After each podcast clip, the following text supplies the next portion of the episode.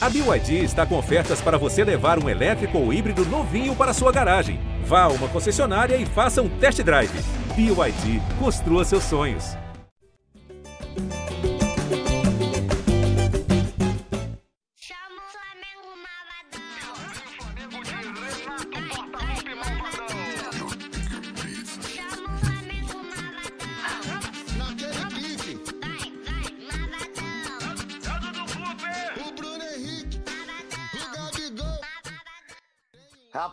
Todo mundo malvadão, hein? Tá todo mundo malvadão hoje aqui no nosso episódio 168 do GE Flamengo.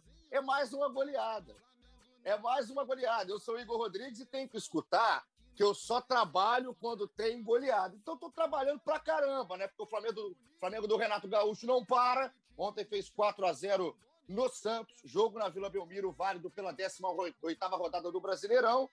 4 a 0 3 do Gabriel, show do Michael, Andrés Pereira estreando de um jeito que a torcida esperava, ou até mais, poucos minutos em campo, um gol de oportunismo, lances bonitos, é um Flamengo que vai se consolidando aí cada vez mais como um dos postulantes ao título brasileiro, tricampeonato que o Flamengo está pensando aí de forma seguida, e a gente vai falar muito do jogo, daqui a pouco também, do que será essas duas semanas, serão essas duas semanas, né?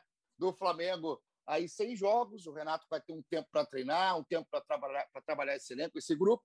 Só que hoje eu tenho um trio aqui para a gente debater tudo o que aconteceu em campo na Vila Belmiro, dentro de campo e também fora dele, porque a gente sabe que teve um elemento provocação que pode ter mexido, não pode não, que mexeu e mexeu muito com o Gabriel. Então, para isso, eu estou aqui com o setorista Fred Uber. Fred, saudades. Para a gente começar aqui o nosso episódio 168, sua consideração inicial. É, vamos ficar em cima do Gabriel, só aquele pitaco, só aquele, aquele spoiler. Provocar errado, né, Fred? Provocar errado cara. Fala aí, todo mundo, galera que acompanha nosso podcast. Provocaram quem não devia, né? É, tinha um monte de ex-santista lá para eles provocarem e foi provocar logo o Gabigol. né? Deu no que deu, três gols, fora o baile, oito gols do Flamengo nessa semana. Assim, é, é para essa torcida desfrutar muito esse momento do time. É, e, sim, é, para quem conhece a história do Flamengo, sim, é, uma vitória por 4 a 0 sobre o Santos na Vila, para um clube que ficou tanto tempo sem conseguir nada lá na Vila, tem que realmente aproveitar muito esse momento do Flamengo. E a gente vai além, né, Fred? Quatro na Vila, quatro em Porto Alegre, na Arena do Grêmio, nessa semana que você falou que pontuou bem de oito gols. Tudo bem que o Flamengo está numa realidade é, muito diferente do Santos, muito diferente do Grêmio, mas isso tem peso, cara. Isso tem peso porque são duas camisas enormes e é um Flamengo que não está se intimidando dentro fora de casa. O Renato conseguindo é, manter esse trabalho que às vezes a gente fala, pô, o Flamengo tem time para isso, mas é difícil fazer isso. É difícil fazer isso.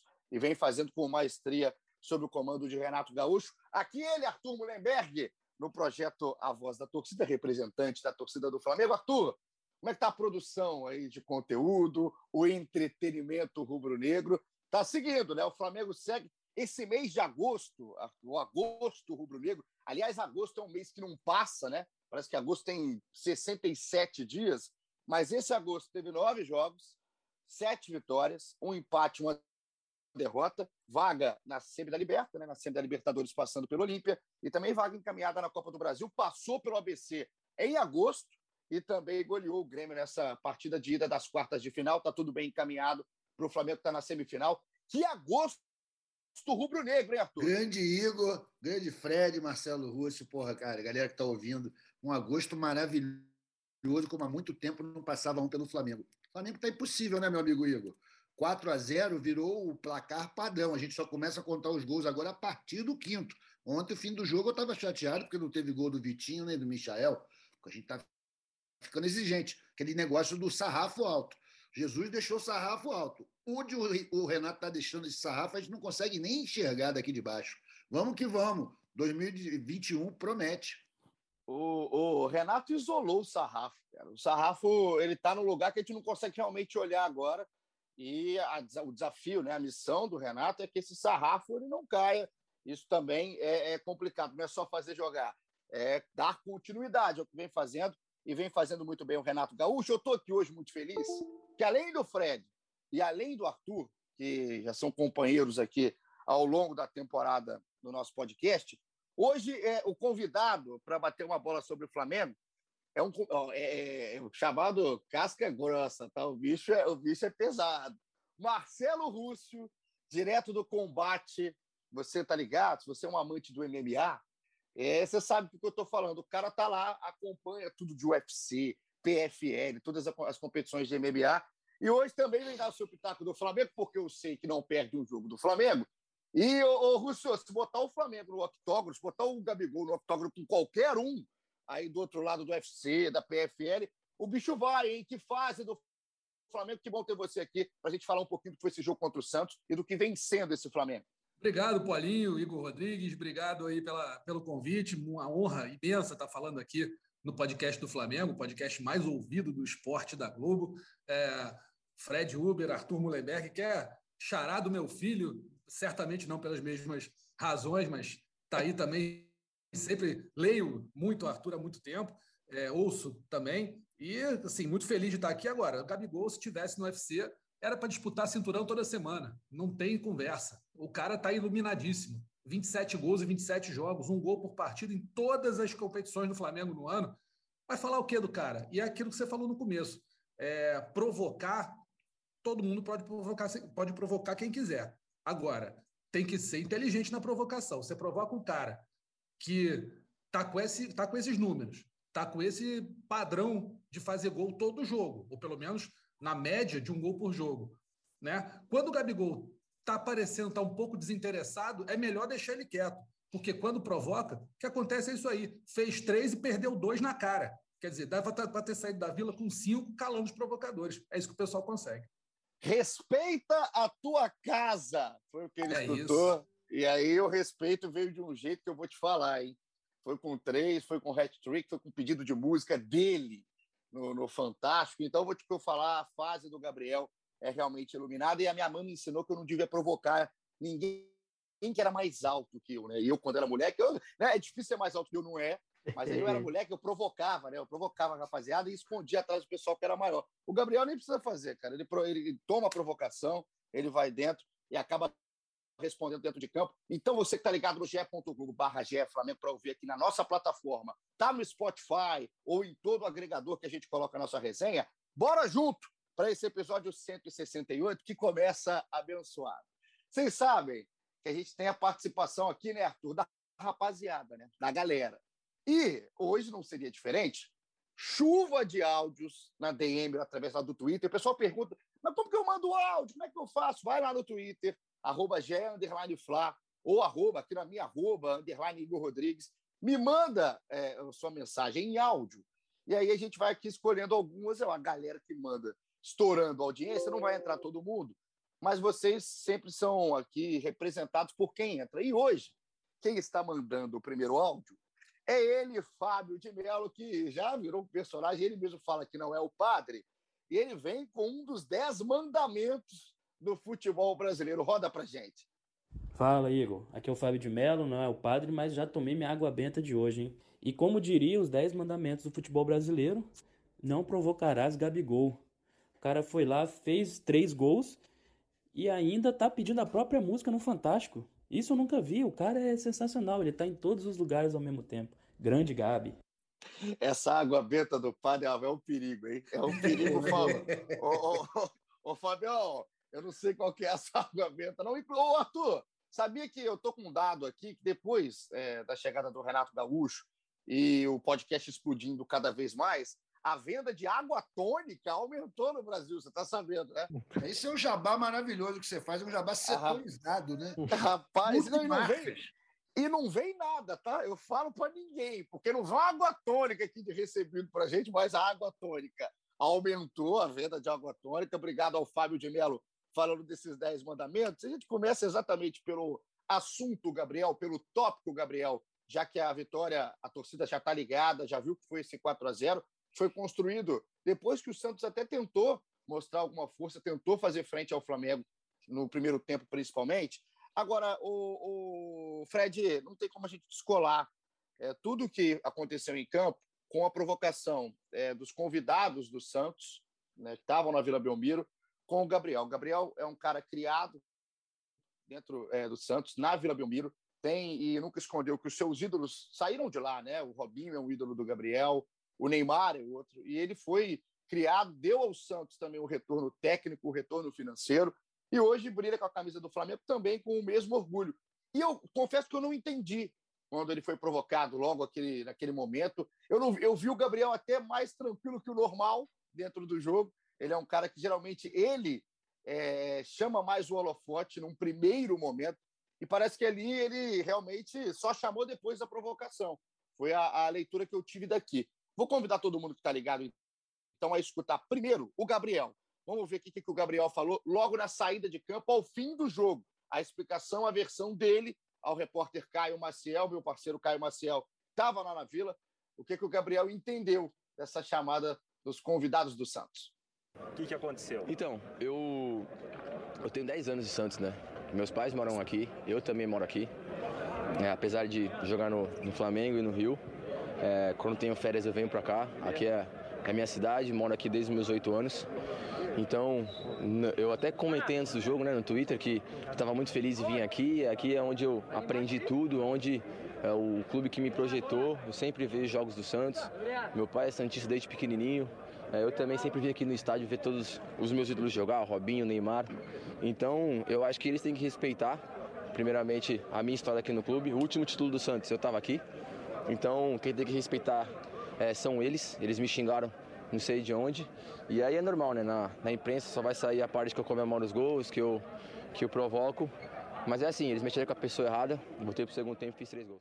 Mexeram com a pessoa errada, deve ser bom poder falar isso, né? Você é provocado depois dá três. Aí você pode falar o que você quiser falar. E para explicar, e como eu fiquei com muito, muita curiosidade, cara, do que, que aconteceu de fato, por que essa reação, se a gente não viu alguma coisa, a gente não está no estádio, eu fui procurar quem estava no estádio, né? Então, a gente traz aqui agora é, o depoimento de Bruno Gilfrida, setorista do Santos, do GE. Globo, ex-companheiro nosso aqui de Rio de Janeiro, também já cobriu o Flamengo, cobriu o Vasco aqui, época que eu estava trabalhando diretamente com o Bruninho. Então, Bruninho, conta pra gente, você que estava na Vila, conta pra gente, pra torcida, pra audiência ligada aqui no GE Flamengo, para depois a gente poder debater com mais propriedade o que, que aconteceu no Camarote.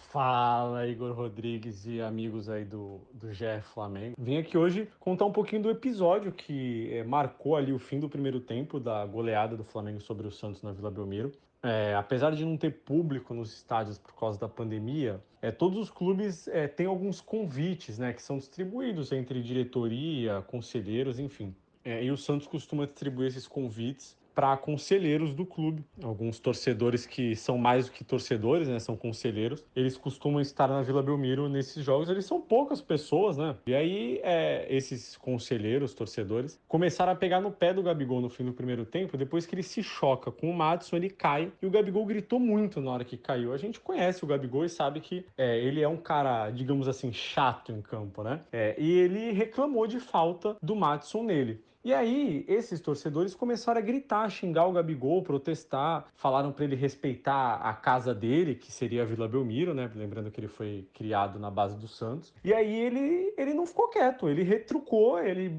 é, bateu palma, fez joinha com a mão. É, ele de fato ficou incomodado com aquilo ali. E depois que ele fez os três gols, ele foi comemorar em direção a esses torcedores. É, no primeiro gol foi uma comemoração mais efusiva, assim, né? Digamos assim. É, ele foi lá, gritou muito para esses torcedores.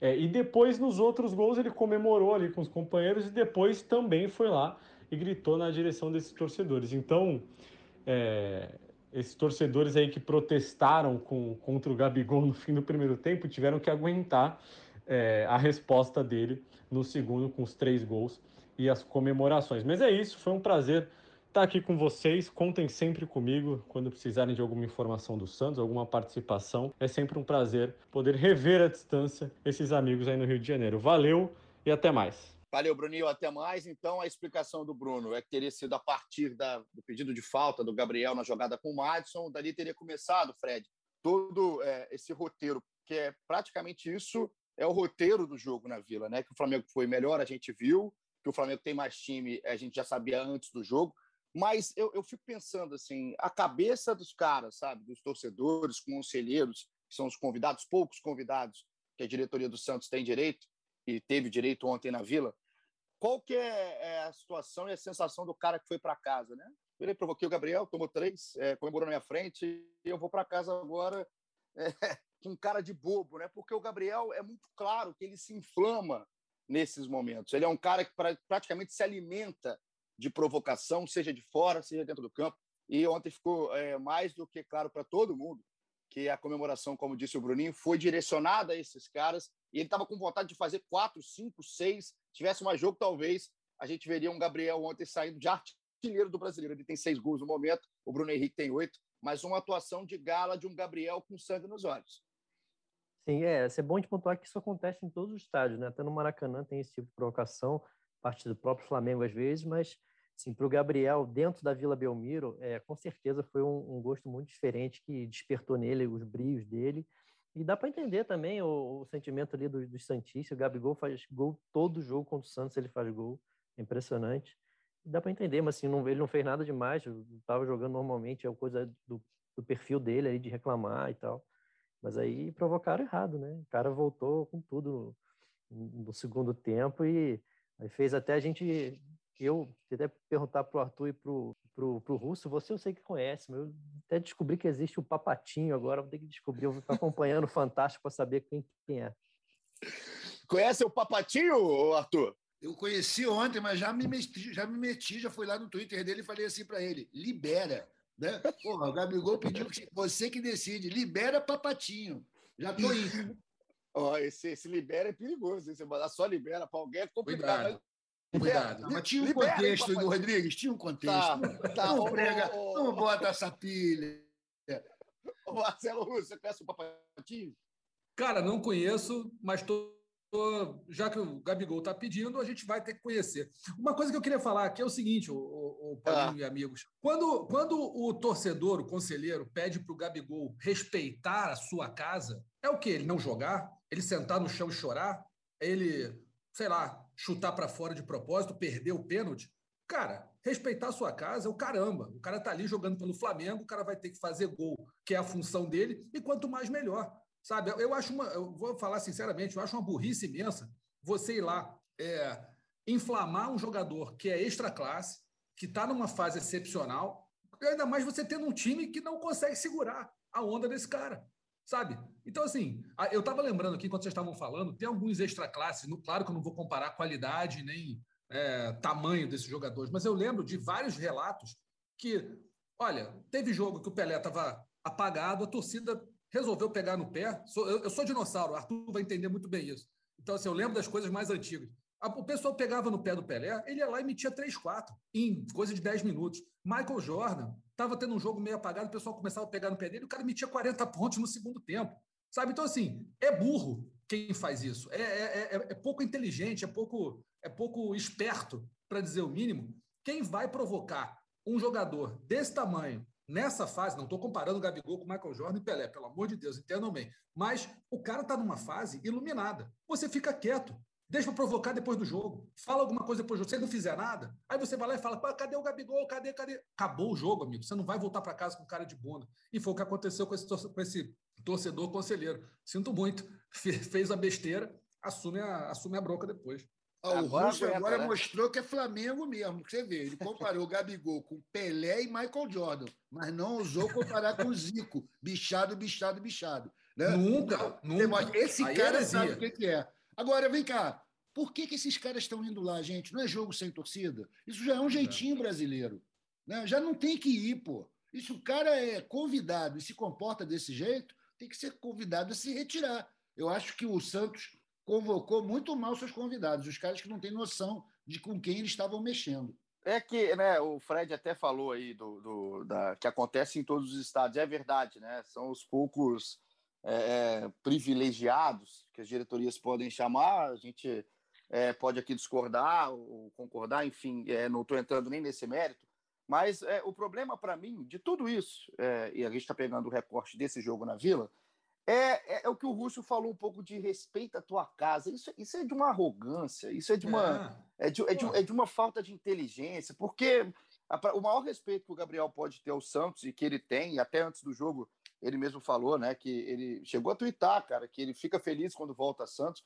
O maior respeito é ele levar o nome do Santos. Ele vai ser eternamente o Gabriel revelado no Santos. Ele, ele, ele saiu dali. Ele é um cara que acompanha uma trajetória de grandes jogadores revelados lá. Agora, é- como é que respeita? Qual, qual o respeito que esses caras querem? Que não vá para o jogo? É, é, É é muito, é, é um pouco surreal a gente pensar nessa frase. O que o, o torcedor do Flamengo até gosta, né? É, eu estava colocando e preparando aqui o episódio, o roteiro do episódio, e a quantidade de mensagem que eu recebi é, de, de torcedor querendo que o Gabigol seja provocado nos próximos jogos é, é, é absurda, porque ele é um cara, isso já é conhecido, não começou ontem, que se alimenta disso, se alimenta dessa provocação. E ontem fez três gols. Vou passar os números do Gabriel aqui. Inclusive, um abraço pro Papatinho. Eu conheço, tá, Fred? O Papatinho é, é um cara que eu ouço algumas músicas do Papatinho. Então, o Rússio, Eu tinha Arthur certeza. Arthur Mullenberg, a audiência, coloquem na playlist o Papatinho a partir de agora, que vamos ver se ele vai liberar a música Sei Lá, com participação do Choide e também de Gabriel Barbosa. Mas os números do Gabriel, que eu fiquei aqui de passar para vocês agora, são vários que a gente vai passar. Rapaziada do SofaScore, sempre ligadaça lá no Twitter. Um abraço, obrigado pelo trabalho sempre de excelência. 2021, 27 jogos, 27 gols, 5 assistências. Em pênaltis, um dos gols foi de pênalti, inclusive o primeiro que foi sofrido por ele, Pequeno Misha, que daqui a pouquinho vai ser personagem é, principal, protagonista do nosso episódio 168. Segmento Misha. Segmento Misha, no segmento Misha. Em pênalti, o Gabriel pelo Flamengo, 24 cobrados, 23 convertidos, um 96% de taxa de conversão. E ele é um cara que busca muitos números, né, Arthur? Ele sabe que é um cara que pode aí tá num hall de, de lendas do Flamengo, que por enquanto ele não está nesse aqui que eu estou falando, que é artilharia com a camisa do Flamengo. O primeiro, por exemplo, é o Zico, que tem 509 gols. O Gabriel chegou a 97, mas passou, deixou para trás o Sávio, que é um ídolo de uma geração do Flamengo, né? de toda uma geração do Flamengo. O Sávio tem 95, o Gabriel foi a 97. Tá um do Gaúcho, outro cara que representa muito para a torcida do Flamengo, pra, com a camisa do Flamengo. O Gaúcho tem 98. E o top 10, o décimo é o Índio, que tem 144. É, é, a gente pode imaginar que o Gabriel, com sequência aí no Flamengo, caso fique mais um tempo, inclusive dentro dessa temporada e mais algumas, ele possa estar buscando aí essa artilharia, né, Arthur? Pelo menos esse lugar no top 10, que ainda tem Zizinho, Leandro da Silva, Bebeto, Jarbas, Romário, Pirilo, Henrique Frade e o Dida antes do Zico. Não, o Chatão tá impressionante, Igor. Ele realmente está tá merecendo tá, entrar nessas listas aí de grandes rubro-negros, grandes artilheiros. Está jogando muito, com aproveitamento absurdo. E eu queria aqui lembrar uma ideia que o nosso amigo Antônio Tabet deu ontem nas redes sociais, no Twitter, do Flamengo começar a contratar algumas pessoas para fazerem o papel de dirigente do outro clube e provocar o Gabigol em todos os jogos, inclusive no Maracanã. Que aí, meu amigo, vai ser mais fácil ainda ele entrar nessa lista dos 10 maiores. Ô, Marcelo Russo, aí do, no meio desses áudios da rapaziada, né, que a galera manda pra gente aqui, eu separei um aqui do Tobias Valentim. Tobias, chega mais, é a sua hora de brilhar aqui no podcast. Aí, Igor Rodrigues.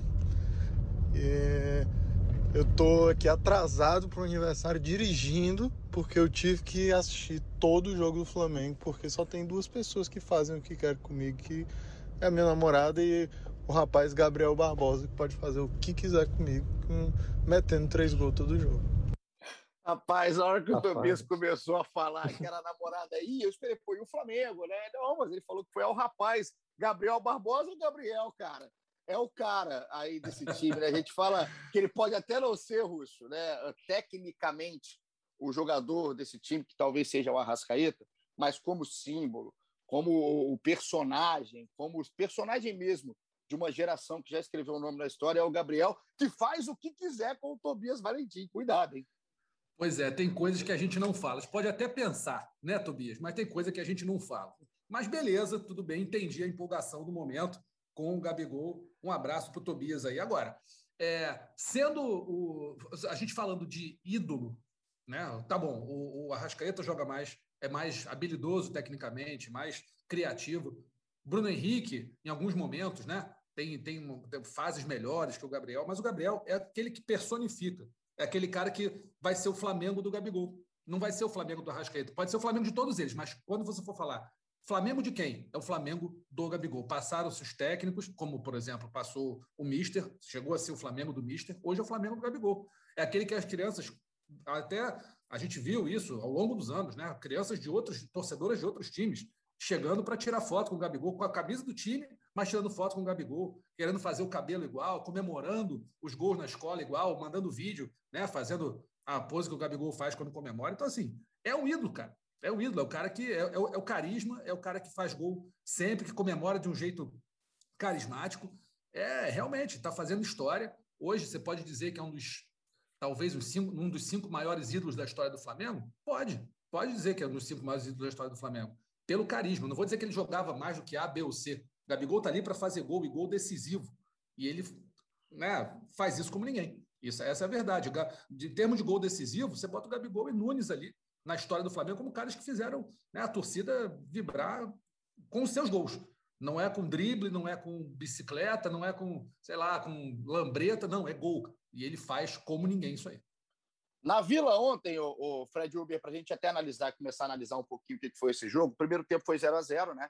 O Flamengo é, nem estava, talvez, na sua grande noite, tecnicamente falando, né? Não estava com aquela inspiração de outros momentos, tinha alguns desfalques. O Rodrigo Caio a gente já sabia que esse desfalque ia ser por todo o mês de agosto, a expectativa é que volte em setembro. Mas tinha o Bruno Henrique, né? Que é um, esse sim, um desfalque recente, sentiu no jogo contra o Grêmio. E aí o, o Renato optou pelo Michael de saída de jogo, né? O Michael foi o titular ali mais aberto pelo lado esquerdo. E, cara, o que mais me chamou a atenção nesse primeiro tempo, eu queria até é, que você também entrasse nesse papo daqui a pouquinho, o Arthur e o Russo, foi o posicionamento do Flamengo sem a bola quando o Santos teve a bola, o posicionamento do Arão, cara. É, eu, tava, eu fiquei atento com isso, porque eu vi uma, duas vezes ali no início do jogo, e depois é, vi que não era ocasião, né? não era realmente um lance é, perdido dentro do jogo. Era uma ideia que o Flamengo deve ter trabalhado junto ao Renato, que o Arão, Fred, ele saiu é, com a marcação bastante adiantada para tentar dificultar o jogo do Santos com o Pirani. O Santos está num, num momento que não tem aí o seu grande, a sua grande referência, que é o Marinho dentro de campo. Então fica para o garoto, o Pirani, que é bom jogador, cara, e ele ficou com a responsabilidade de ser o criativo do meio. O Arão saiu, tentou diminuir o espaço do Pirani durante o jogo, só que foi o grande, o grande, a grande chave desse primeiro tempo, porque quando o Arão sai e o Santos consegue é, passar dessa barreira, o Pirani consegue num toque, ou não é o Pirani que faz essa transição, chega num um passe de longe a partir dos zagueiros, o Santos conseguiu levar, eu não sei se perigo, mas o Santos conseguiu chegar com liberdade, com espaço de campo para jogar. Foi um Flamengo que, quando perdeu essa primeira, essa primeira pressão do Arão, até foi, é, viu o Santos chegar com liberdade na troca de passe. É, imagino que tenha sido uma estratégia do Renato em cima do, do que a gente sabe que é o time do Diniz, né? Mesmo quando ele não tendo as peças assim, qualidade técnica, ele vai exigir dos jogadores que, a saída de bola daquele jeito, e normalmente, e, e às vezes, eles, eles entregam mesmo e é uma cria uma oportunidade ótima para o Flamengo. Eu acho que foi por isso.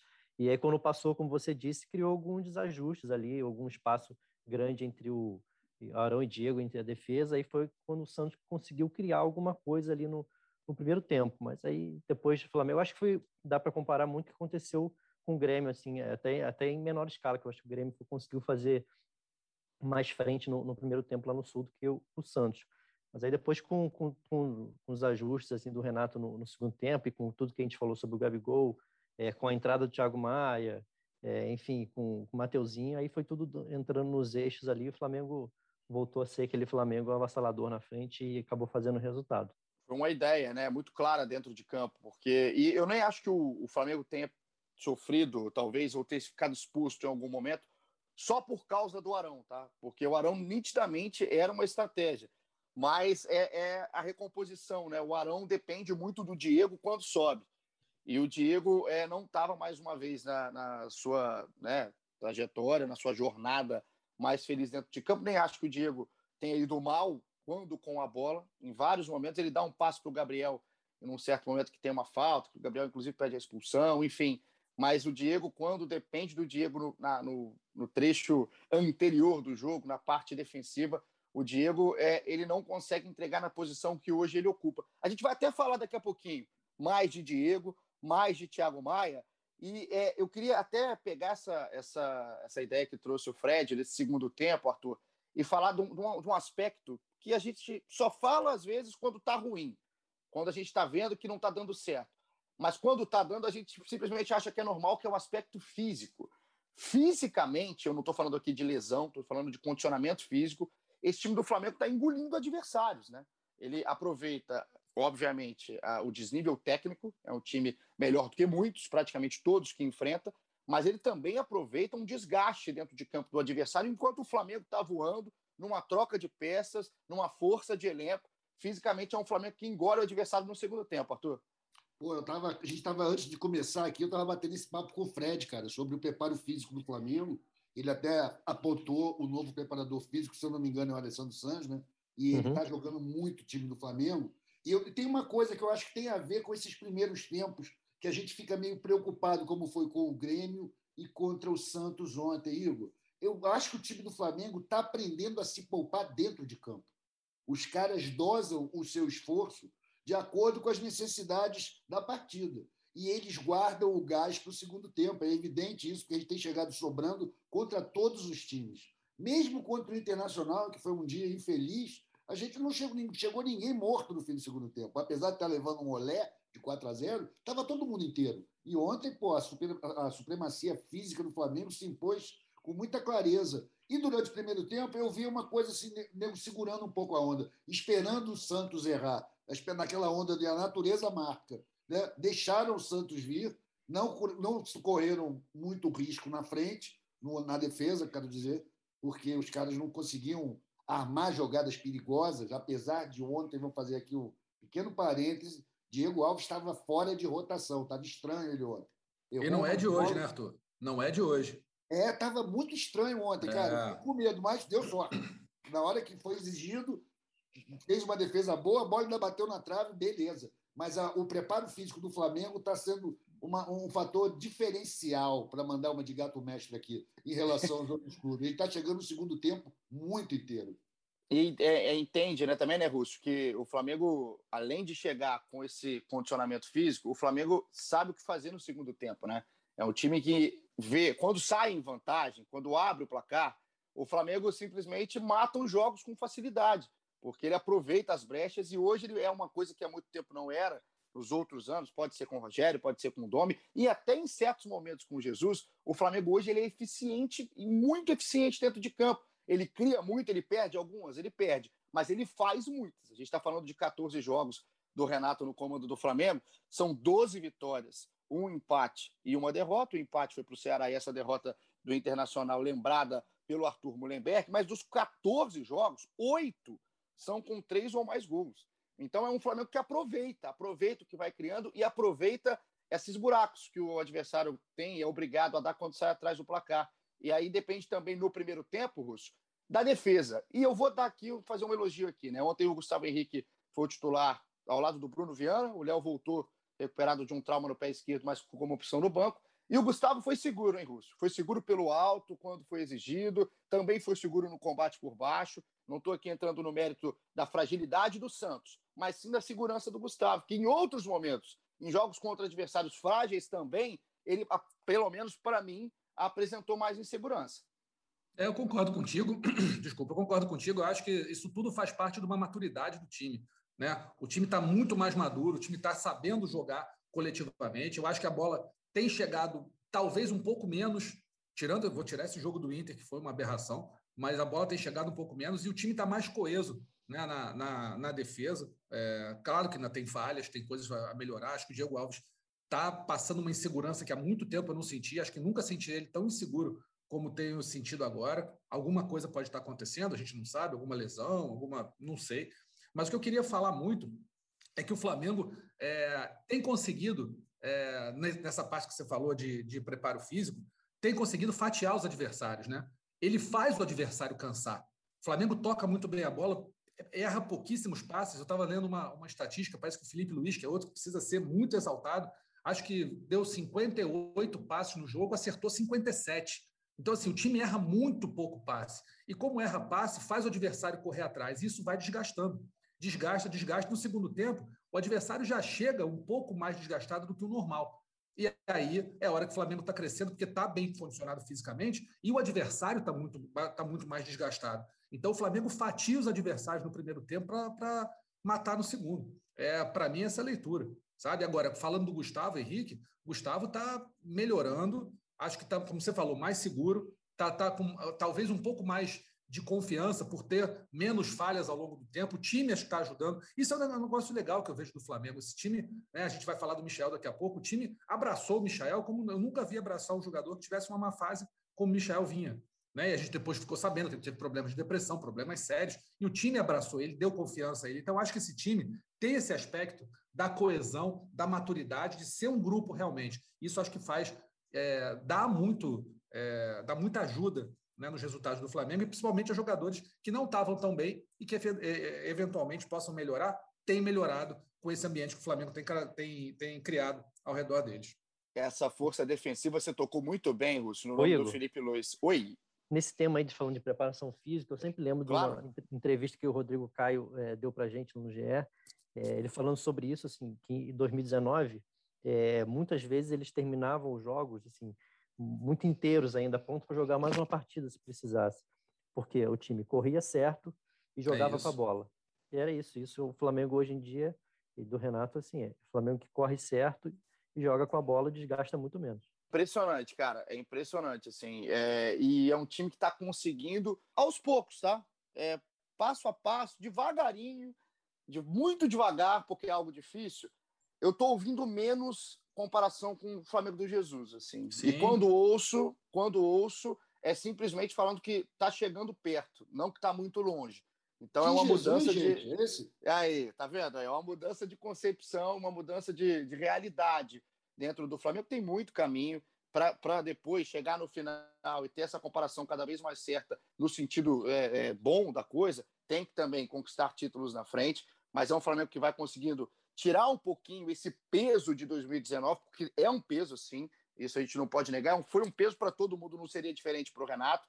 Só que o tudo que o Russo falou, o destaque para o Felipe Luiz é muito importante, cara. É importante demais. É, o dado que eu tenho aqui, Russo, do pessoal do Footstats, são 59 passes tentados, 58 É isso, é, isso. concluídos. É um, um passe errado, nenhuma falta no jogo, o Felipe. Inclusive, teve uma jogada no primeiro tempo, que é uma leitura de bola, uma bola do Carlos Sanches, que ele tenta achar na direita o companheiro livre, e o Felipe está mais para meio da área, ele consegue fazer interceptação no momento do passe do Sanches. É inteligente pra caramba, joga de terno, a gente brinca muito com isso. E é um cara que vem sendo importante demais nessa construção de time, nessa construção de ideia e nessa segurança defensiva, principalmente do Flamengo. A gente praticamente não está vendo o Felipe na frente. A gente tem que é, até tentar lembrar de qual foi a hora que o Felipe chegou. Ele, ele naturalmente não é um cara de linha de fundo, mas ele era um cara que participava mais da- da- do texto de criação, né? A gente não está vendo isso. O Felipe está preocupado mais com a fase defensiva, justamente porque não tem o pilar, que é o Rodrigo Caio,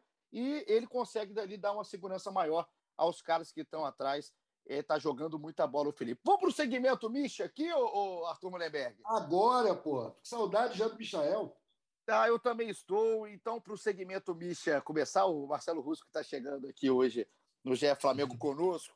O segmento Misha, o, o, o Russo, é, e você que está ouvindo em casa, no trabalho, no banho, no carro, não sei onde você está, é, o Misha, ele é um personagem aqui do nosso podcast há muito tempo.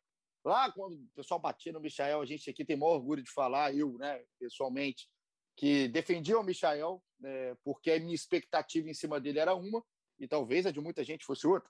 Mas o Michael foi titular e foi importantíssimo ontem para o resultado, principalmente a partir do segundo tempo.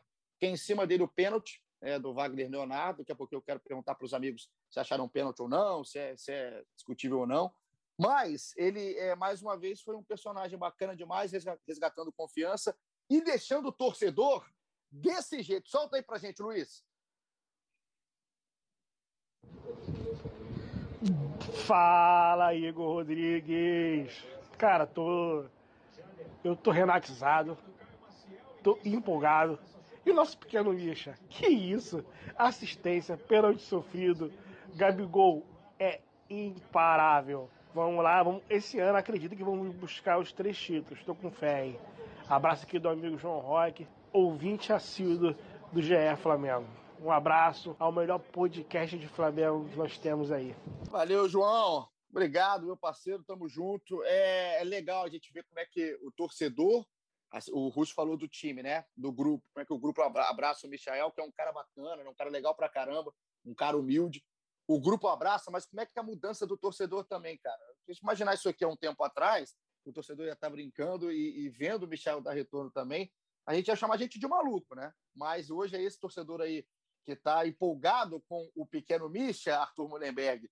E a minha pergunta é para você, aqui eu ontem estava debatendo com vários amigos aqui, em grupo do WhatsApp, até no Twitter, com a galera que manda, a gente tenta sempre é, dialogar, interagir. Para você, Arthur, e Russo também, Fred, o Michael já passou de ser apenas um folclore do Flamengo. Existem jogadores folclóricos, né? Eles são simplesmente xodós. A gente já está podendo falar mais do Michael jogador, do que ele faz dentro de campo, da alternativa que ele dá dentro de campo, e não só do folclore? Pô, sem dúvida nenhuma, sem dúvida nenhuma, Igor. O Michael, e eu posso falar com muita tranquilidade, porque eu, sempre, eu sempre combati o Michael, né? Eu sempre achei que ele era um jogador folclórico que ia chegar no Flamengo fazer uma graça e ir jogar sei lá onde, no Botafogo, em Curitiba.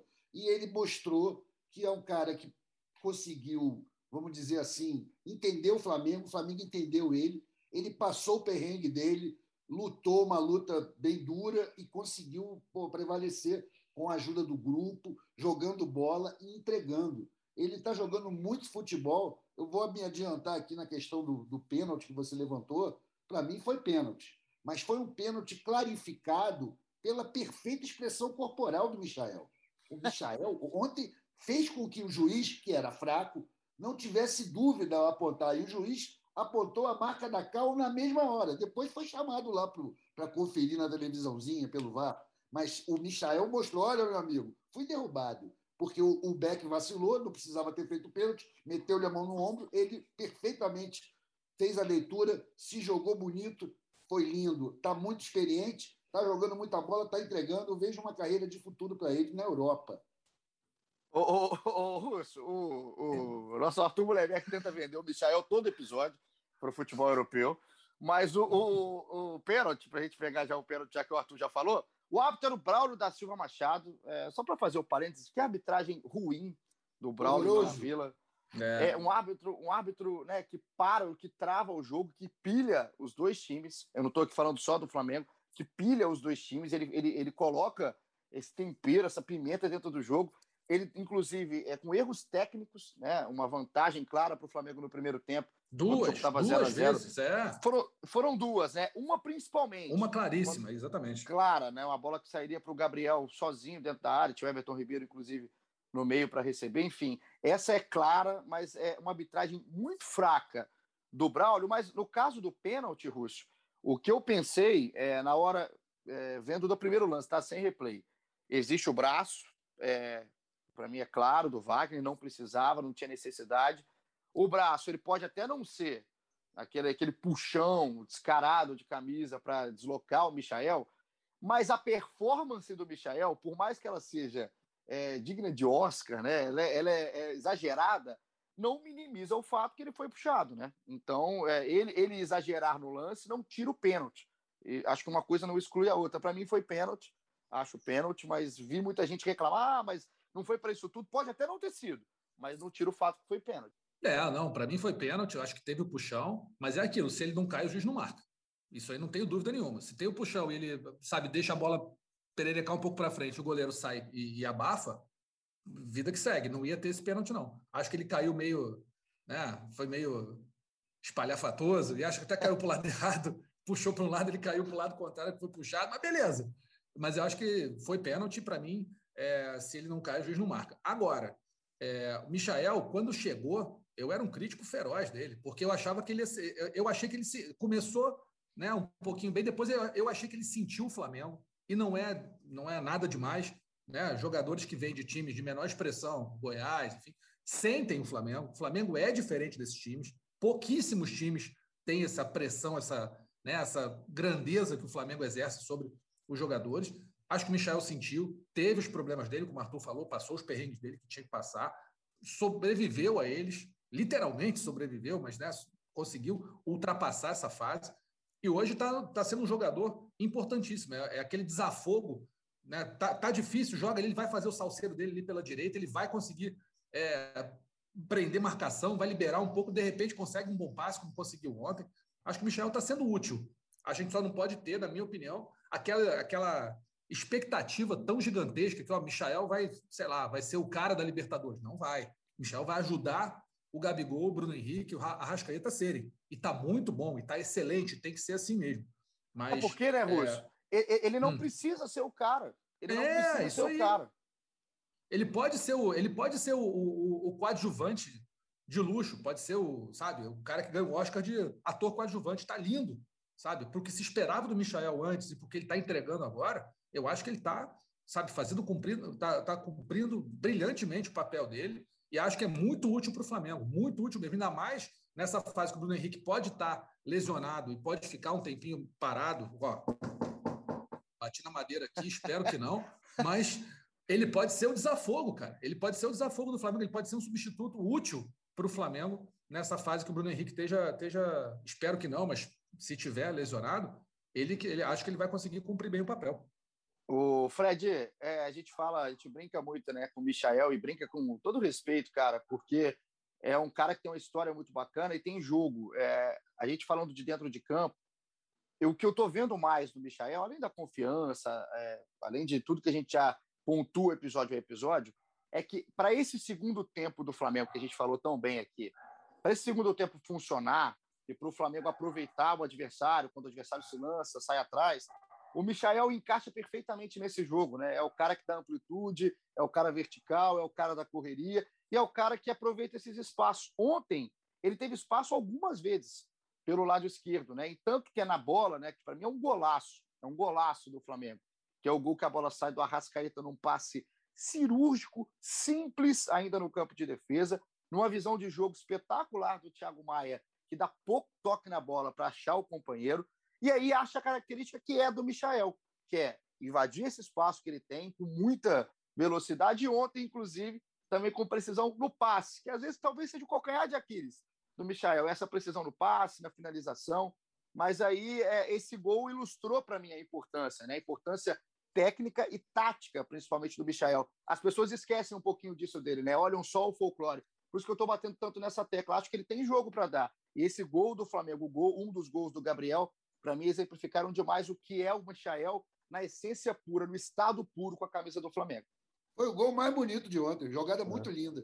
Também achei, Fred. Também achei, Sim. Fred. O que você acha até dessa, é. dessa questão tática né, do Michel em campo? É, eu, eu acho que eu concordo com vocês. Ele está fazendo agora o que o Flamengo imaginava que, que ele pudesse fazer mesmo quando foi contratado em 2019, né? É, é um jogador que, que, ainda tem deficiência técnica, e foi, a gente deu para ver isso nesse período que ele está.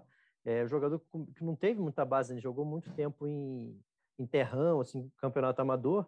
É, eu acho que ele fez, um, acabou fazendo a base dele foi 2019, 2020 no Flamengo.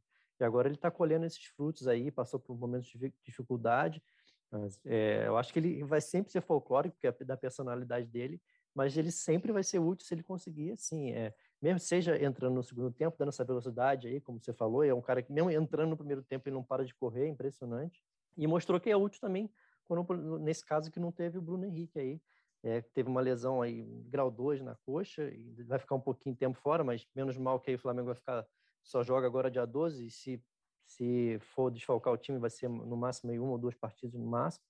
Mas, assim, Michael, utilidade total o Flamengo, o cara que é carisma, que, que o grupo gosta, e é isso, está se valorizando e, e, quem sabe o Flamengo na, no futuro ainda consegue recuperar bem o investimento alto que fez nele, 7 milhões de, de euros.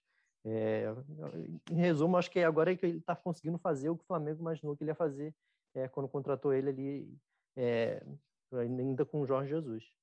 E aí, Paulinho, uma, coisa, uma coisa muito importante, lá. Paulinho, que Michael é, tem feito uma coisa que quase nenhum atacante do Flamengo faz, que ele é, é a marcação, é, esse pulmão que ele tem, né? Deve ter uns quatro pulmões aí. Ele marca sempre. Ele não tem, ele é desprovido de vaidade, tanto dentro quanto fora de campo. porque ele, ele, ele, é- ele é desprovido da vaidade de abrir mão de, de, de, de ficar lá, lá, lá na frente esperando bola, ele vai lá atrás, dá carrinho, ele corre, ele perde a bola, ele corre que nem um louco para recuperar. Né? Então, assim, essa falta de vaidade dele, eu acho que dentro de campo é, é muito importante para o Flamengo. Eu acho que fora de campo também tem uma certa falta de vaidade que aí não preciso nem comentar. Né? A vaidade dele tá toda pura, no né, cabelo, cara. A Raça vaidade vai toda pro cabelo. Aí, aí, ó, Ou ó, a falta dela, né? ó, já, vi- já viram Gostou da deixa? Gostou da deixa? Esse- cara, foi É espetacular. Hein? Muito obrigado. Vocês fazem o meu dia melhor. Porque é o seguinte: é, primeiro que o Russo foi cirúrgico ao falar dessa falta de vaidade dentro de campo do Michael, cara, desse, desse comprometimento. Ele sabe onde ele está. Ele sabe onde ele está jogando. E ele sabe que ele está ele tá vivendo o sonho, né? O Arthur fala isso algumas vezes aqui também Uhum. no podcast. Então, o Michael, ele não tem problema nenhum de ser o cara para fazer aquilo ali dentro de campo. Ele não tem problema nenhum de não ser o cara mais técnico do Flamengo. Ele sabe disso. E acho que quando ele entendeu isso com mais tranquilidade e passou pelos problemas que ele teve, hoje ele consegue dar esse retorno. E a vaidade, como disse o Fred, vai para o cabelo. E se vai para o cabelo, eu prometi hoje participação especial de alguém importante na vida do Michael. Fomos atrás, fomos atrás do cabeleireiro do Michael, cara. Porque Ah, tem tempo não, que tá me não. chamando a atenção. Tem Isso é tempo. cara. jornalismo. É, aqui é jornalismo. Jornalismo verdade. Isso. É o jornalismo verdade. Então, agora, eu fui lá atrás do Pablo Torquato, lá de Goiânia, do Jardim América, em Goiânia, para ele me contar o que, que é esse cabelo do Michael, né? Como é que foi aí a ideia com o Michael, como é que ele corta o cabelo, como é que é ele lá na barbearia. Então, vamos escutar primeiro o Pablo, que já vou agradecer demais aqui a atenção dele. Pablo, chega mais, conta pra gente a relação do Michael com o cabelo. Grande Igor Rodrigues, tudo bem? Aqui é o Pablo Torquato, barbeiro do Michael. Conheço o Michael aí já tem uns três anos, conheci dentro da barbearia. Michael, cara, é um, um, digamos assim, ele é bem teimoso nos cortes dele, né? Porque quando ele põe uma coisa na cabeça é difícil de tirar. É, por exemplo, ano passado, ano retrasado, né? A gente já fez o corte da estrelinha. Ele jogou quase o campeonato, quase todo, o brasileiro, quase todo, o mesmo corte. Depois que dizendo que deu sorte, acabou. E aí estamos com esse estilo novo aí, né? É, que tá dividindo opiniões. assim, mas vamos manter porque dizendo ele que tá dando sorte, então não posso mexer tanto, né? A gente até brinca, eu até brinco com ele, falo, porra, Michel, pelo menos então bota uma liguinha, amarra, prende, bota uma xuxinha aí, mas não, ele vai daquele jeito, solto, cabelo abre, fica parecendo uma peruca, mas estamos querendo deixar grande para amarrar, igual um samurai. Vamos ver o que, que vai acontecer, né? E também teve aquele corte do lobo, né? Que saiu aí nas outras páginas, todas as várias páginas aí que a gente fez também, que marcou bastante também. Mas enfim, vamos ver qual vai ser o próximo, né, agora. E um abraço aí pra galera do, do GE Flamengo. Tamo junto, rapaziada. Valeu, Pablo. Obrigado. pode, não. cara. A vida Corte do dá, lobo? Não dá. Ai, meu Deus do céu. Não dá. Cara, tem, tem, tanta, tem tanta informação nessa participação do Pablo que eu, eu teria que ter um episódio para falar só disso. É, Eu primeiro, concordo. Vale um Eu vou- episódio. Eu vou agradecer aqui, Arthur, primeiro ao Tiago Arraes, ouvinte aqui é, do podcast do GE Flamengo, está na nossa audiência. O Tiago me passou o contato aí do Pablo, falou que o Pablo me indicou que era o Pablo, o, o cabeleireiro do Michael, lá de Goiânia. Então, ó, primeiro, para você fazer o merchan, cara, foi tão bom. Vá lá no Instagram, arroba Pablo Torquato, T-O-R-Q-U-A-T-O. Você vai encontrar o Pablo lá, você que é aí de Goiânia, está perto do Jardim América, lá na Lotus Barbearia. Se você quiser ficar igual o Michael, você vai lá e vai e procura o Pablo. Pablo, uma figuraça. Cara, eu vou Não. começar. Igual Ô, o Arthur. pessoal do comercial falou para você dar uma passada lá depois que acabar a gravação. Não faça isso, não faça isso. Então, a galera lá, se, eu- se o comercial me limar, eu vou cortar cabelo aí, Paulo. Já vou te falar aí. Vou te adiantar. Eu vou começar a cortar cabelo em Goiânia. Agora, Vai ter que o- ficar o- igual o Michael. Não tem problema, porque o que mais me Tá. chamou a atenção aí, o, o- o Arthur, é o seguinte: é a expectativa desse cabelo virar um corte samurai. Não pode, cara. Cara, Porque assim, o, o Diego, o Diego usa lá aquela mini chuca ali, que aí vira o, o corte samurai. Eu já vi alguns jogadores com, com corte samurai, mas eu não estou preparado espiritualmente para ver o Michael com o coque samurai. Eu, eu, ser o menor samurai da história. Então, Acho que nem o, barbeiro, nem o barbeiro dele está preparado, pelo jeito. Não está. Não Arthur, tá o que, que você tira? O que, que você tira aí dessa participação espetacular do Pablo? O Pablo Torquato? é um grande profissional, vende muito bem seu peixe, mas o que eu mais gostei de ouvir, dele ouvir, ouvir ele falar foi que o Michael é liberdade, que ele se recusa a aprender, ele quer tudo solto. Eu acho isso maravilhoso. Isso é o espírito do, do, do, do Michael. Isso é legal, é por isso que ele está vencendo. aprender. Muito bom. Que Russo, é, você tem filho, né? O Arthur. Tenho, Um abraço para ele. É, eu vou indicar que o Arthur use o cabelo solto, deixa partido e Não, fique isso solto, livre. Não vai, não. De- depois dos 18 anos, ele faz o que ele quiser da vida dele. Com 11, mas é impossível. Impossível. Tem que fazer uma Tá aí. barbaridade dessa.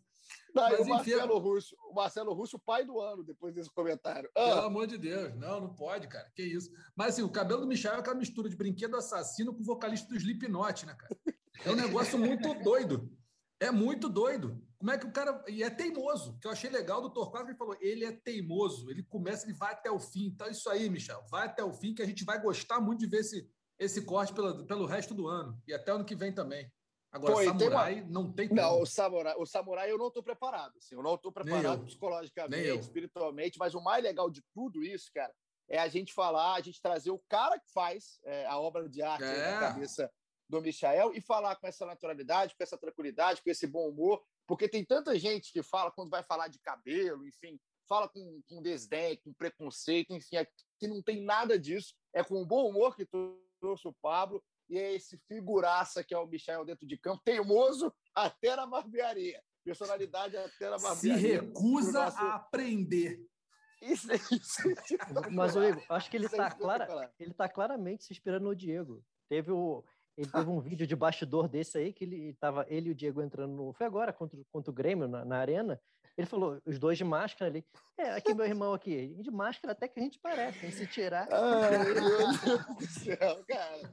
Eu não aguento, não. Esse, essa, essa parte Não do dá, É um não. episódio- elenco de galãs, o Flamengo. É impressionante, cara.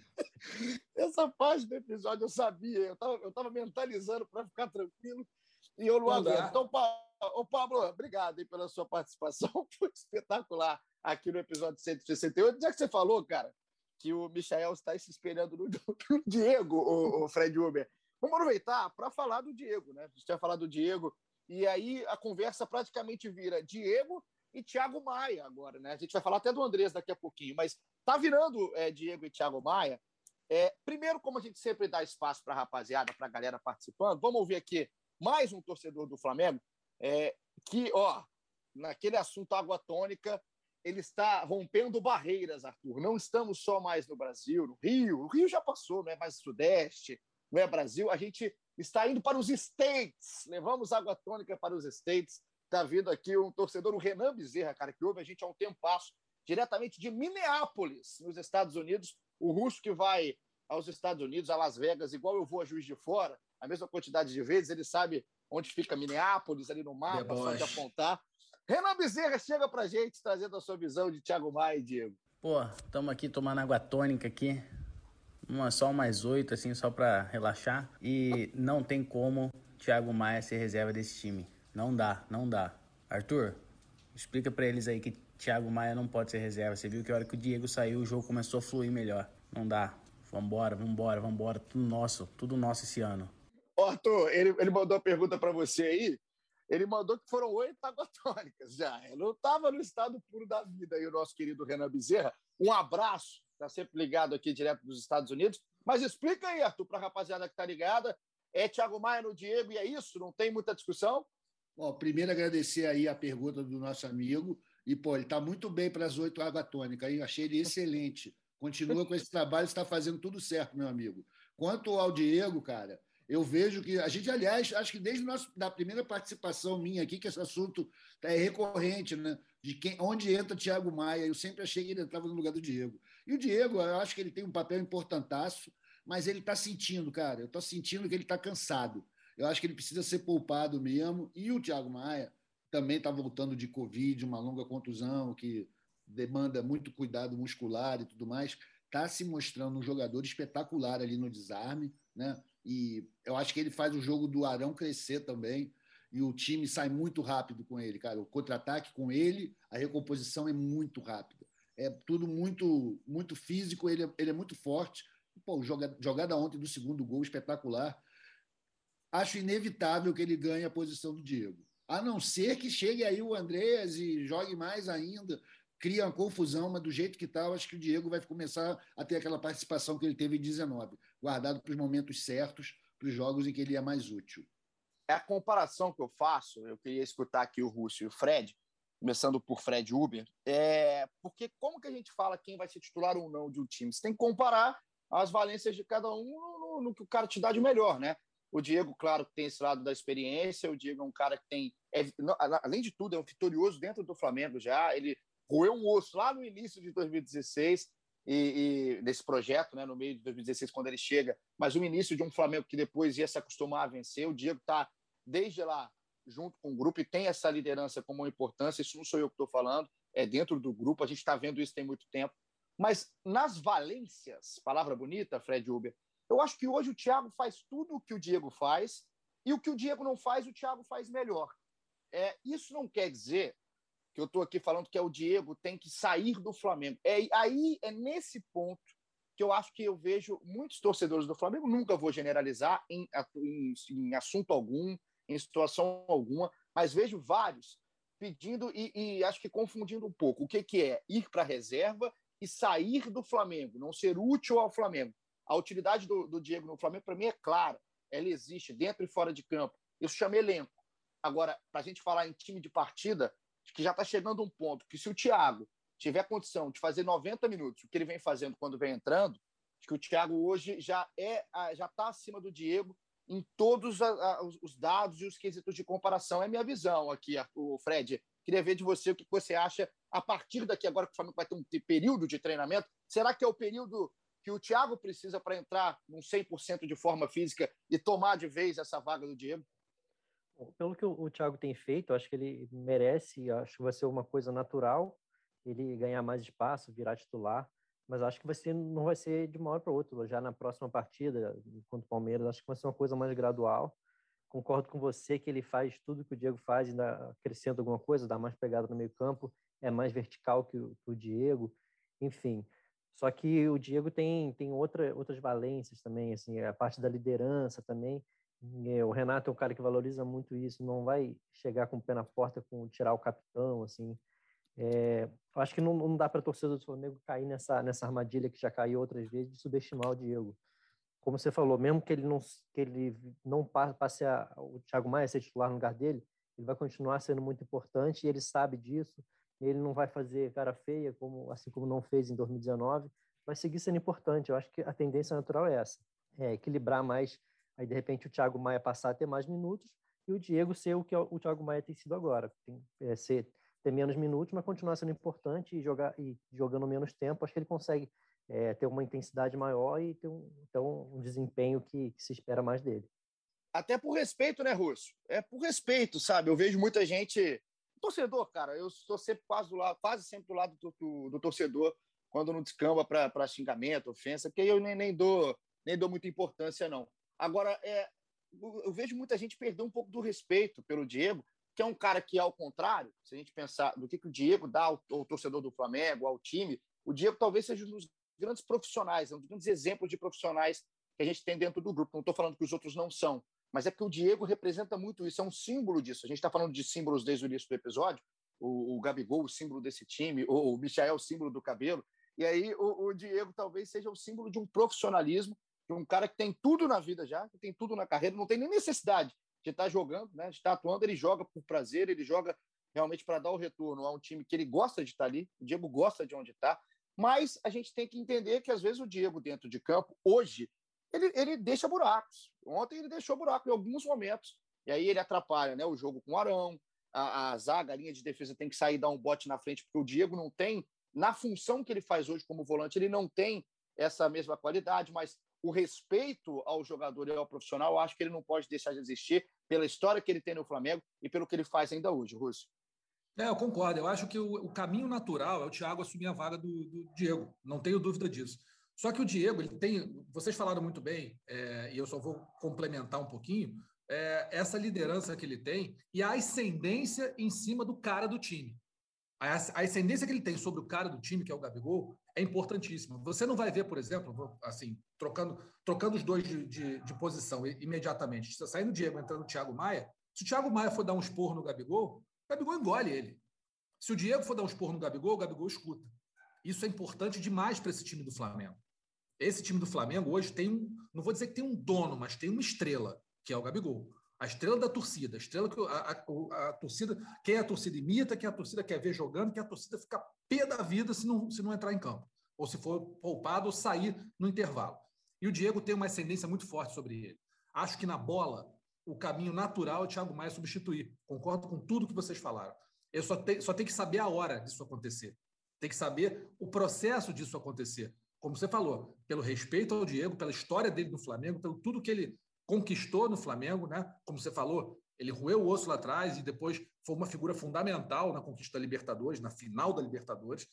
Mas é, o Diego hoje tem um papel muito mais de liderança e de ser o cara, de repente, o cara de confiança do treinador, para passar o que o treinador quer de uma forma que os jogadores aceitem, ou até discutir dentro de campo o posicionamento, ou dar um esporro, chamar atenção e os jogadores aceitarem. Isso no Flamengo é muito importante. Nesse Flamengo é mais importante ainda. Acho que o Diego tem é, chance de ir para o banco e acho que se ele for, concordo com o Fred, ele não, vai, ele não vai criar problema, pelo menos não publicamente. Acho que nem na interna, mas isso tem que ser feito de uma forma é, correta com ele e também com o grupo, para que ele saindo haja o entendimento que ele saiu por bola, mas sem o desrespeito à figura do líder. Para muita gente parece impossível, né, Russo? Mas é, existe possibilidade de se criticar é, igual a gente está fazendo aqui, de analisar a atuação do Diego, uhum. criticar, falar que aqui ele está deixando o espaço, que ele com a bola no pé, em vários momentos, ele também dá muita opção, mas ao mesmo tempo Sim. ter respeito. Você critica claro. e tem respeito. É para muita gente isso é impossível, né? Tem gente que não tem. Se eu tenho um lado, eu não tenho outro. Não, isso aí dá para fazer. É só ter um pouquinho de bom senso que a gente consegue fazer. E tem uma outra discussão aparecendo, Arthur Mullenberg, em cima até dessas, dessas comparações e tudo mais que a gente faz, é esse ou aquele e a gente vem falando episódio a episódio, que é entre Isla e Mateuzinho. É, é outra que vem surgindo cada vez mais alta, ecoando cada vez mais forte. E aí tem aqui mais um, um torcedor para participar com a gente, mandando a sua visão aí na disputa da lateral direita. Igor, seu canalha, primeiramente, aqui é o Simonton. Se fala Simon, com sai de Saísla, pelo amor de Deus, Mateuzinho é minha religião. E segundo, hoje não é dia de churrasco, hoje é dia de peixe assado. Tamo junto. Rapaz, esse cidadão, ele participa desde o início. Eu sempre chamei ele de cima, é porque eu não sei qual é o nome, né? Como é que eu falo? É S-Y-M-A-T-H-O-N. Ah, é muita é análise combinatória isso aí. Então, isso é análise aí, combinatória. Aí hoje, pela primeira vez, eu ouvi o áudio dele. Aí ele chama Simonton com side, side Isla. É um grande do canária também aqui. E esse, ó, Arthurzão, esse tava, tava na água tônica. Tava, ah, acho que passou de oito esse daí, mas tá é, tranquilo, hein? Tá segurando, o, sabad, tá segurando. o Sabadão do Simonton, até nome de programa aí, Sabadão do Simonton, foi uma coisa é, mais inacreditável, mas o ponto da discussão tá aí. Ele, na sua efusividade, está aqui pedindo para o Isla sair e para o Mateuzinho entrar. O Mateuzinho entrou bem no segundo tempo. O Isla, mais uma vez, tomou um cartãozinho bobo. Mas eu, eu vou, nesse eu vou até, entre aspas, perdoar o Isla, porque eu acho que está mais na conta do árbitro, do Braulio. Tanto o cartão do Sanches, que ele dá antes, o Sanches, para mim, um cartão sem necessidade de início de jogo, sem nada força, nenhuma força excessiva no Everton Ribeiro. E aí ele compensou esse cartão do Sanches no Isla, que também não faz nada demais, uma falta no meio-campo, sem, é, sem força maior. Acho que nesse cartão eu ainda dou um porém, mas desempenho dentro de campo, alternativa, ultrapassagem, jogo ofensivo, balanço, eu vejo hoje o Mateuzinho também melhor do que o Isla. Pô, total, cara. O Isla está fazendo a gente relativizar esse, essa. Qual é a real validade da, da experiência, né? Porque ele tem tomado o cartão, o de ontem realmente teve, teve, foi compensatório, mas os dois últimos cartões que ele tomou foram de mirim, pô. Ele não parecia um cara experiente. Ele tem feito coisas é, tem feito da- dado moles de jogador muito menos experiente do que ele realmente é. Eu sinto que a pressão, a sombra do Mateuzinho deve estar afetando a ele. Ele sabe que ele agora ele sai aí para para a seleção chilena. Quando voltar, talvez o Mateuzinho já esteja encruado lá naquela lateral direita. Joga com muito mais força né? e mais acerto. Ontem eu vi também no SofaScore os números do Mateuzinho foram impressionantes. Não errou nada, eh, originou a jogada do terceiro gol. Eu, cara, e o Isla vai ser reserva. Isso vai ser mais um luxo do Flamengo. Ter um titular de seleção do Chile no banco. Vai acontecer. Isso é inevitável. E é Rússio, é o Mateuzinho voando, né? Mateuzinho voando, está jogando muito bem. Acho que está, como o Arthur falou, números excelentes. Né? Um garoto que ainda tem muito tempo para se desenvolver, muito para aprender. E o Isla parece que já passou do tempo né, de, de colocar em prática tudo que deveria ter aprendido. Então, acho que é inevitável também que o Mateuzinho assuma essa, essa lateral direita. O Isla pode ser uma boa opção né, para, sei lá, o Mateuzinho está pendurado, está um jogo muito pegado, ele está com cartão amarelo, bota o Isla ali, mas eu acho que, na minha opinião, não tem o que falar. O Mateuzinho está numa fase muito melhor. Estranho que o Isla esteja é, cometendo esses erros bobos, erros até juvenis, né? Não, não cabe num jogador de, pô, de Copa do Mundo, de Copa América, de, de sabe, anos de, de seleção, jogou na Europa, quer dizer, cometeu os erros que ele vem cometendo. Acho que o Arthur foi muito bem nessa análise aí, de, de colocar que a sombra do Mateuzinho talvez esteja incomodando o Isla, nem deveria, né? Um Jogador experiente como ele, ou pretensamente experiente como ele, não deveria estar se incomodando.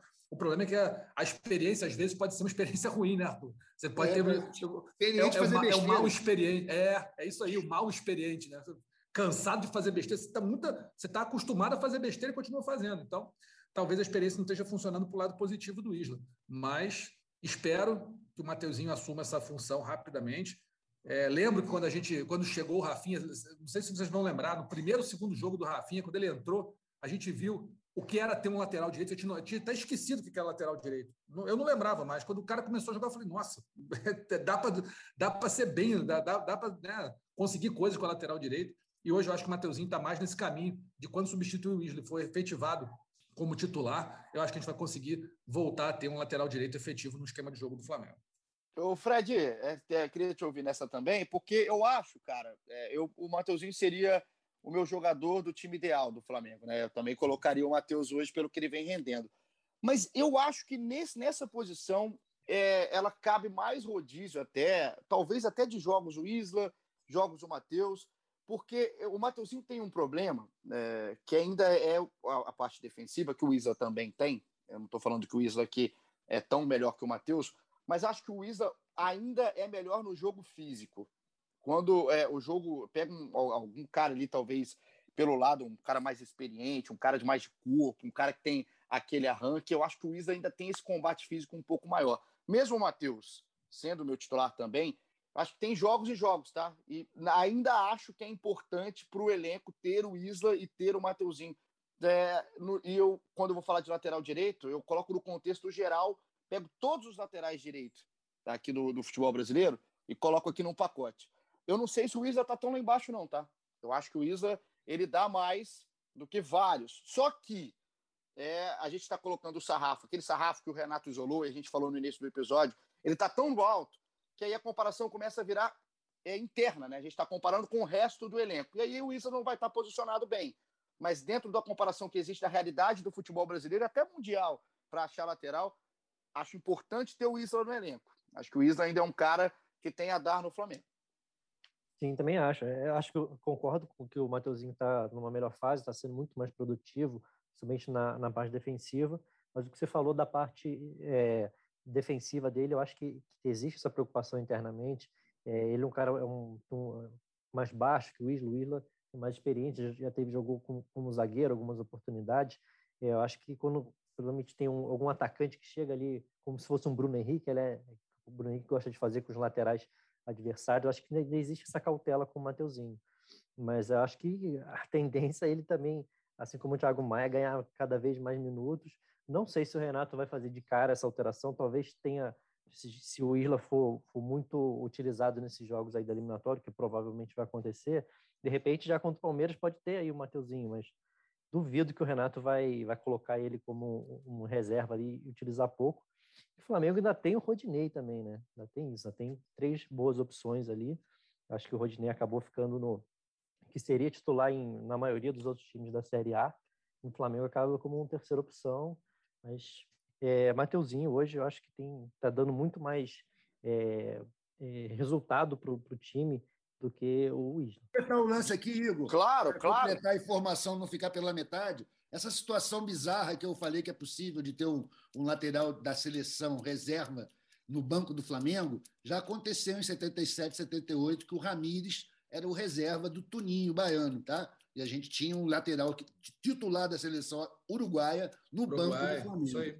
E o Isla agora aqui acontecendo, pode acontecer a mesma coisa, caso ele vá para o banco do Matheus. O Isla, um jogador de seleção chilena, né? E de tempo, né? Não é de agora, não. O Isla tem uma trajetória, um caminho é, bacana de conquistas com a seleção do Chile. Reta final do nosso episódio, para a gente terminar. É, vamos ouvir o cara, né? Vamos ouvir o comandante, vamos ouvir Renato Gaúcho. Eu estava vendo a coletiva, né? Não perco coletiva pós-jogo. E eu destaquei um trechinho. Não é de bola o trecho que eu destaquei, é um outro trecho. Solta pra gente aí, Luiz. Quanto à folga, devido a essas viagens que a gente está tendo aí seguidas, mesmo jogando nossos jogos, eh, sendo no Rio de Janeiro, a gente tem jogado fora. O desgaste tem sido muito grande, o pessoal está muito tempo longe da, da, da família. Então, merecidamente, eu dei folga para eles até quarta-feira à tarde, até porque a gente só volta a jogar na, na- no próximo dia 12 diante do, do Palmeiras. Então, eles merecem esses dias aí para que eles possam descansarem, passarem com suas famílias e na quarta-feira a gente volta a, trabalhar normal.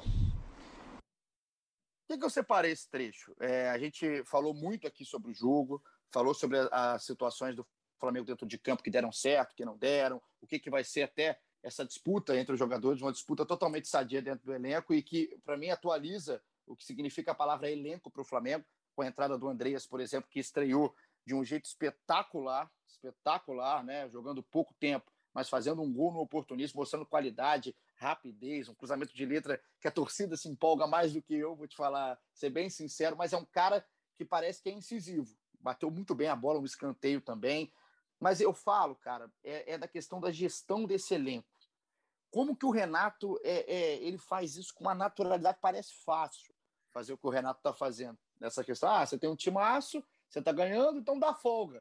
E, eu não sei se todo treinador teria essa sensibilidade, essa confiança e esse respaldo para fazer isso. E o Renato faz com tranquilidade. Imagina os jogadores recebendo a notícia, cara, até quarta-feira o tempo é de vocês, vai ficar com a família, se cuida aí fisicamente, é, volta quarta-feira, a gente tem um longo trabalho, o Flamengo só joga agora no dia 12 de setembro, um jogaço contra o Palmeiras, tem feito bons jogos Flamengo e Palmeiras na temporada, desde daquela decisão da Supercopa do Brasil, então é, essa questão de gestão de grupo, Marcelo Rússio, isso me deixa é, impressionado com o Renato, não estou falando que ele é só isso, não estou minimizando o Renato e colocando ele só nesse arreio, mas eu acho que o Renato, nesse ponto, talvez seja o grande trunfo e por isso que os caras compram tanto o barulho dele.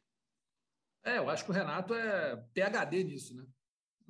Conhecer a boleirada como o Renato conhece, pouca gente hoje é, no Brasil conhece, ainda mais treinando times de ponta. É muito difícil.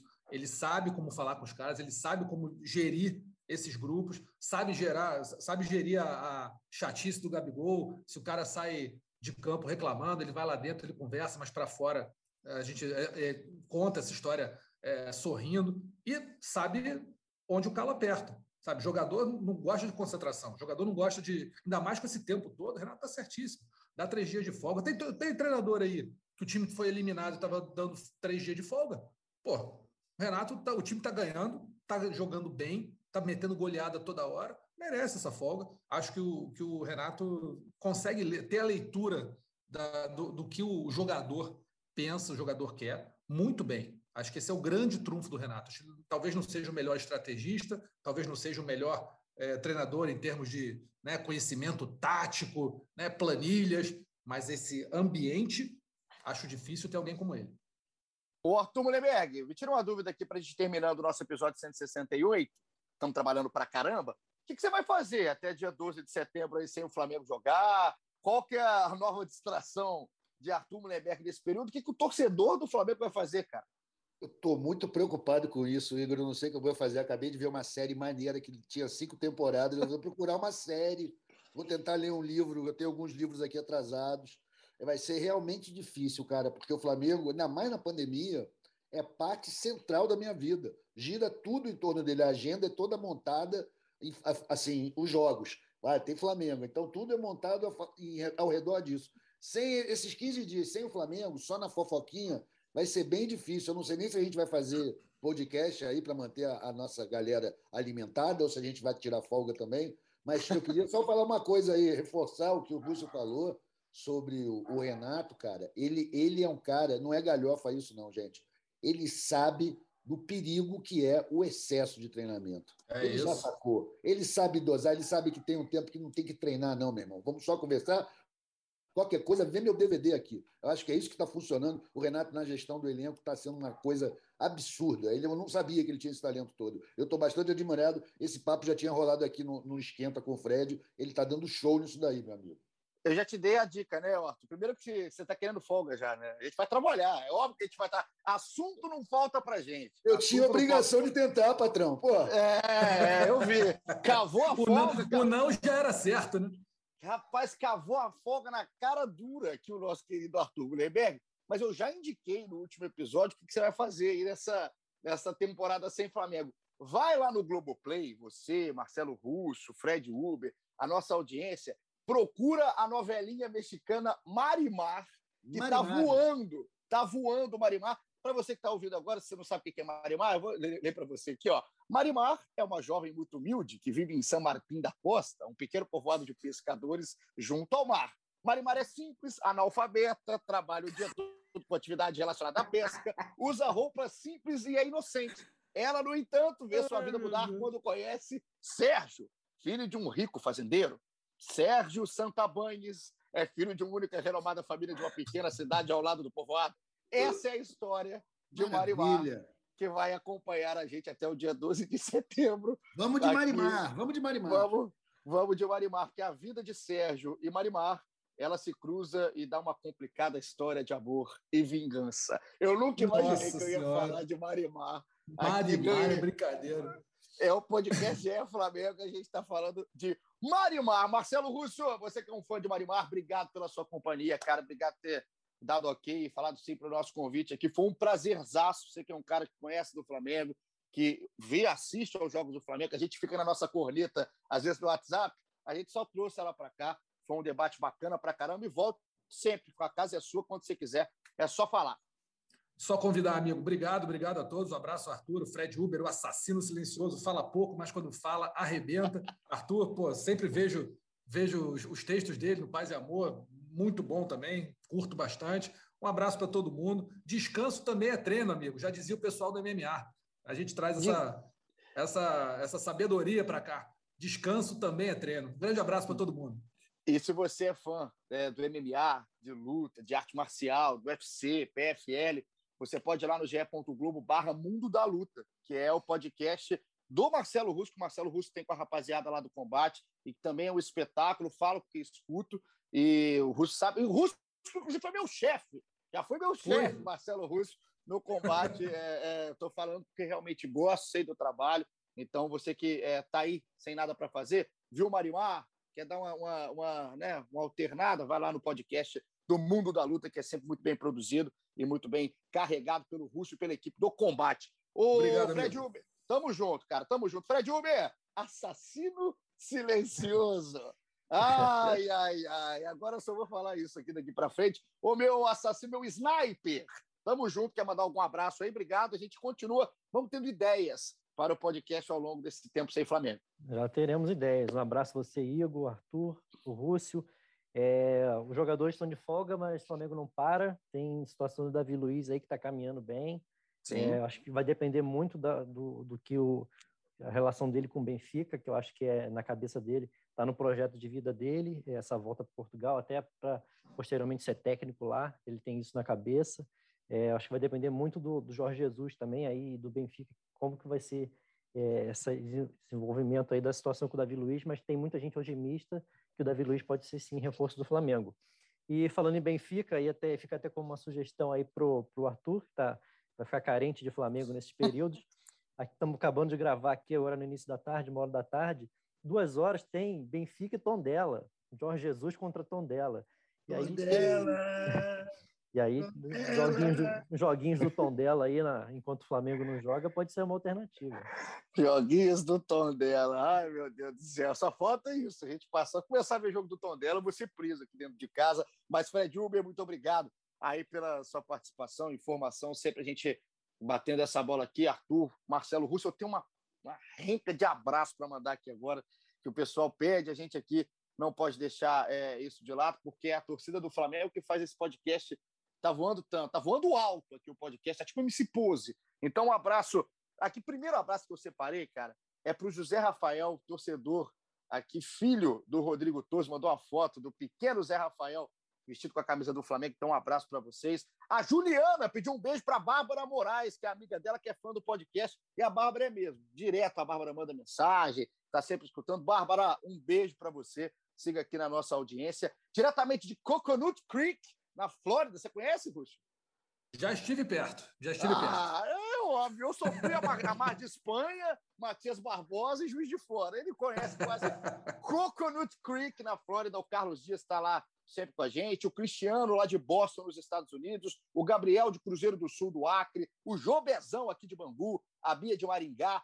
O Bené, com o filho Arthur, de 9 anos, que é lá de Cutia. Adriano Paiva, de São José dos Campos. A Thalia Oliveira, de Campo Grande, que é apaixonada pelo Andreas Pereira o pessoal que está ligado de Vitória, o Jackson de Areal, Henrique Ferreira de Vila Velha, Fernanda Pisotti de Niterói, Felipe Guimarães de Petrópolis, Daniel Knupp de Irvine, na Flórida, que também já conhece aí o Marcelo Russo, o Paulo Rossi de Brasília, Thiago Santos de Salvador e Otávio Ramos e Gabriel Henriques, o James, diretamente de Juiz de Fora, quase perco o fôlego. Tem muito mais gente. Continua mandando mensagem para a gente, enchendo a minha DM de áudio assim que a gente acabar os jogos ou em episódios especiais. É um prazer fazer aqui o podcast com vocês. Também com você, Arthur, com você, Marcelo Russo, com você, Fred Uber e também com ele, Luiz Fernando Filho, nosso editor, DJ, produtor. Se precisar ser ator também, o Luizão vai ser. Obrigado pela companhia. O episódio só sai por causa de você, meu querido. A gente volta a qualquer momento. Não vou prometer data mais, não, porque não tem jogo. O Arthur que é folga, a gente volta a qualquer momento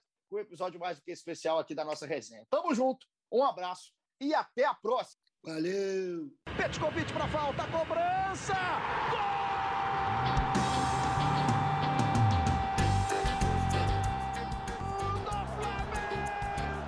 rubro-negro, da nação, é o GE Flamengo.